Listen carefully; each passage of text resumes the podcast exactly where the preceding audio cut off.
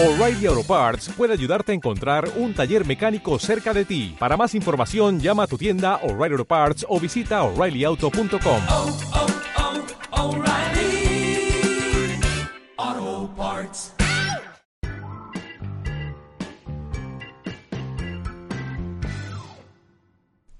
Muy buenas, bienvenidos a un episodio más del podcast Nómada Digital.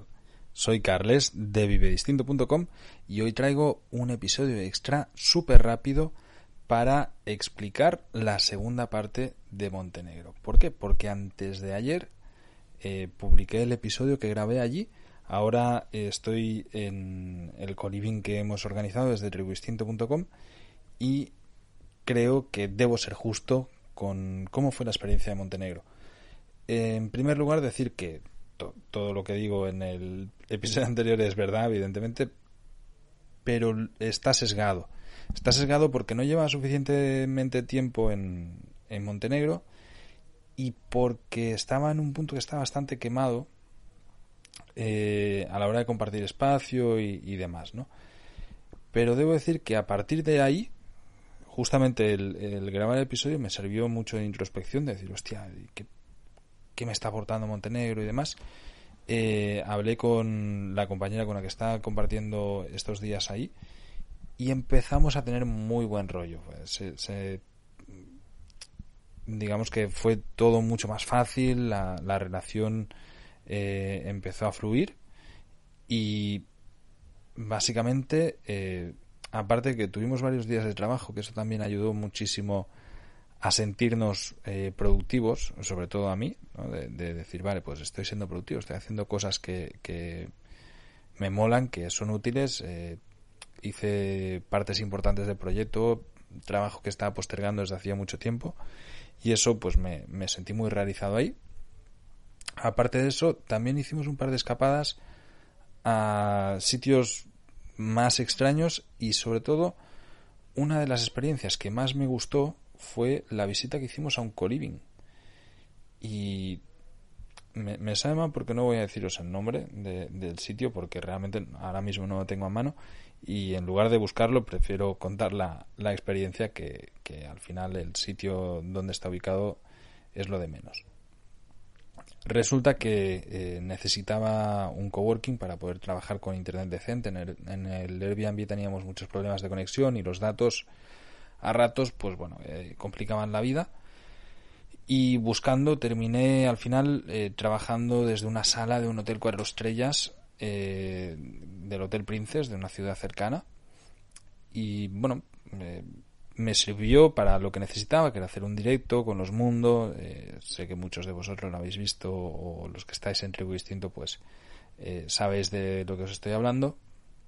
Y evidentemente, pues necesitaba tener un internet suficientemente bueno.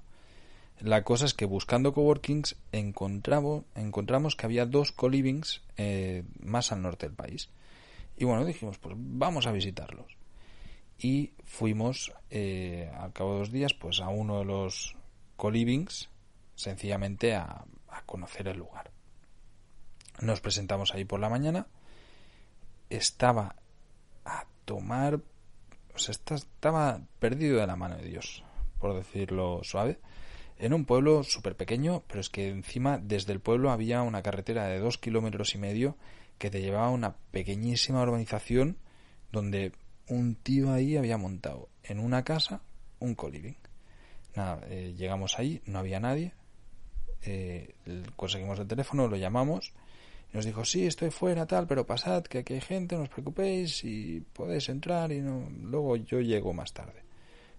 Entramos, estuvimos ahí, había una chica alemana que nos, que nos recibió, y sí, llevaba un mes ahí. Y luego pues nos dimos cuenta que había más gente, ¿no? Eh, luego llegó el dueño y nos explicó, era un americano de unos 55 años, que había montado este espacio de coliving y, sin más, pues había montado ahí un, un coliving para nómadas digitales. Tenía esta casa y tenía otra casa justo detrás con piscina en una calle aledaña. Con piscina súper lujosa y tal, y pues ponía buen internet, tenía en, en la primera casa, digamos, eh, un espacio guay para, para trabajar, la verdad que el sitio molaba mucho. Las habitaciones eran bastante cutres, que nos dijo, no, miradlas tal, porque nuestra idea era decir, bueno, pues ya que hemos venido hasta aquí, que eran dos horas y media de viaje, o tres, pues nos quedamos una noche y luego ya volveremos a Airbnb, ¿no? Y nada, estuvimos eh, hablando con la gente, la verdad que había un ambiente genial, había una pareja de Polonia, esta chica alemana, había una chica de Israel, dos ingleses, parece un chiste esto. Eh, dos ingleses, había un chico de Sudáfrica, había también un francés y creo que ya está. El caso es que, bueno, pues eh, empezamos a hablar con todos ellos y un súper buen ambiente. Dijeron de ir a cenar juntos, de luego hacer una pequeña fiesta en la noche y tal. Y total, que el plan era genial. Eh, molaba mucho también que todos eran nomás digitales o en proyecto de serlo. Y había, pues, eh, perfiles súper variados. Desde la pareja de polacos, la chica trabajaba para una empresa en Estonia full time el chico era desarrollador, uno de los ingleses también era desarrollador. El chico de Sudáfrica, que era un tío con el que te partes, era el, típico que tiene mucha vitalidad, que, no paras de reírte y tal.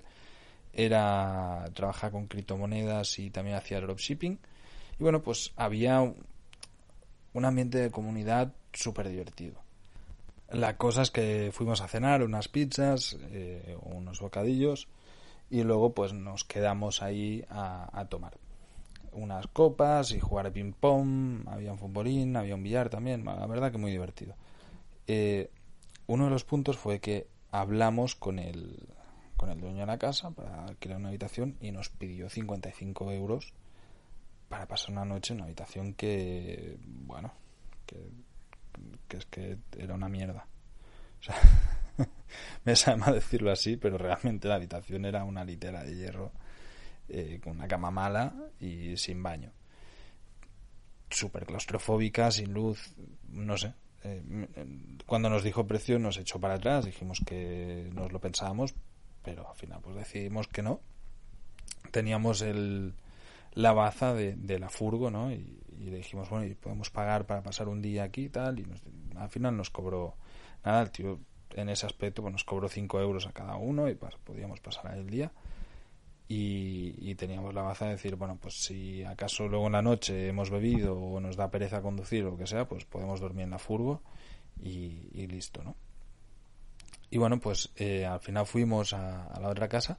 Debo decir, me, me sabe mal, pero al final dormimos en un sofá cama que había ahí eh, que sin vigilancia y, habíamos bebido, eh, habíamos estado de fiesta y los chicos de la, de la segunda casa nos dijo aquí este no ha llegado nunca, dormid tranquilamente, os vais a primera hora y tal, y hicimos eso. Pero bueno, el ambiente que, que tuvimos fue genial y además la experiencia, yo, yo les preguntaba a ellos, pero ¿cómo habéis llegado aquí? Porque estábamos en medio de la nada y o sea, que es que no había buses, no había nada, no había manera de llegar.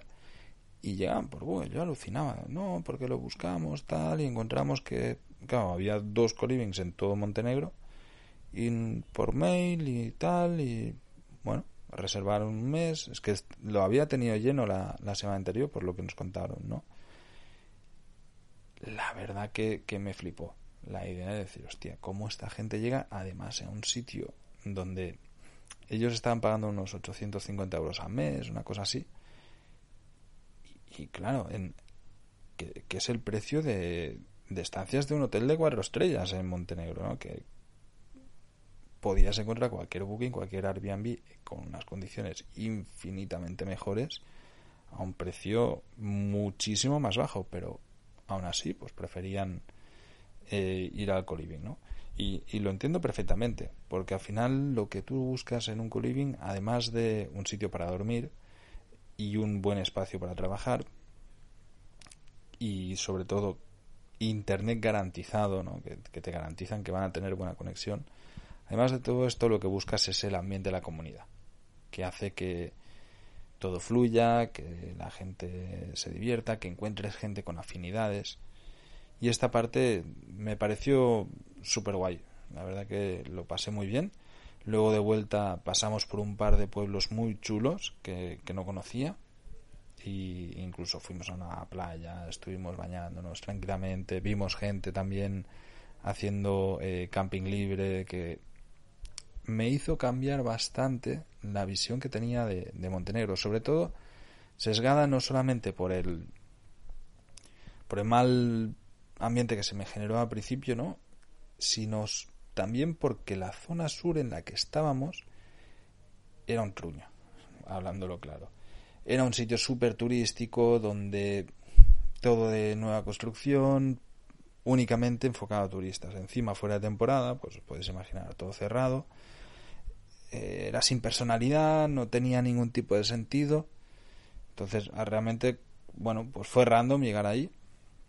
Y luego, conociendo más el país, viendo otras opciones, dije, hostia, pues tiene su encanto, tiene su rollo natural mucho más interesante. Y creo que merece la pena que haga este segundo episodio, pues contando también esta realidad, ¿no? Para mí, Montenegro no ha sido un destino de, hostia, qué bien, qué guay. Ha sido algo casual, de impasse. tenía que reparar la furgo y, y, dije, bueno, pues mira, me parece buen sitio para mientras se se termina de poner a punto la, furgoneta, que por cierto va genial. Y sencillamente pues me cuadró unos planes en, ese momento. Debo destacar lo seguro que me sentí en cualquier lado en Montenegro, lo amables que son, eh, es todo fácil, o sea, a pesar de que esté la barrera lingüística, es todo bastante sencillo y la gente es muy amable. Sí que eh, un par de veces estuvimos a punto de tener un accidente de coche porque realmente conducen bastante locos, sobre todo en la noche. Eh, uno de ellos fue que venía un coche por el carril nuestro, el carril contrario, y en lugar de, de apartarse empezó a pitar y a, hacer largas, y al final tuvimos que frenar, que nos quedamos delante de él diciendo que, que es que no estás en tu puto carril.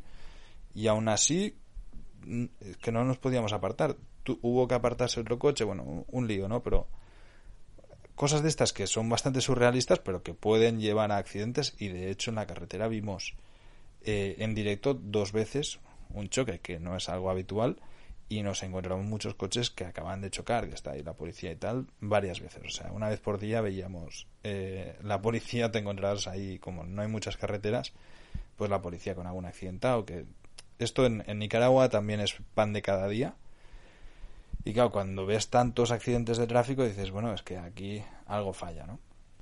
A pesar de todo esto, pienso que es un buen país para hacer en vehículo, eh, a pesar de todo el tema de accidentes, porque además es necesario un vehículo ahí, por tema de comunicaciones y demás. Es un país relativamente barato, aunque no tan barato como me podía esperar. Con acceso a internet bueno, que esa parte también está guay, que una SIM card te cuesta 15 euros y tienes 500 gigas por 30 días. Oye, esto se agradece porque te olvidas completamente de, tener que estar recargando, que si gastas datos, está 500 gigas más que suficiente para olvidarte completamente de esto. Donde se come, bueno, no es que fuese muy bien la comida, pero que al final, pues como en todos lados te adaptas. Se puede dormir más o menos barato y si vas en verano, supongo que el clima que tienes es bastante parecido al de la península ibérica. Entonces, bueno, pues la playa la puedes disfrutar mucho, es un sitio guay. Eh, si te pones a la playa Mediterráneo, es, tiene calas preciosas.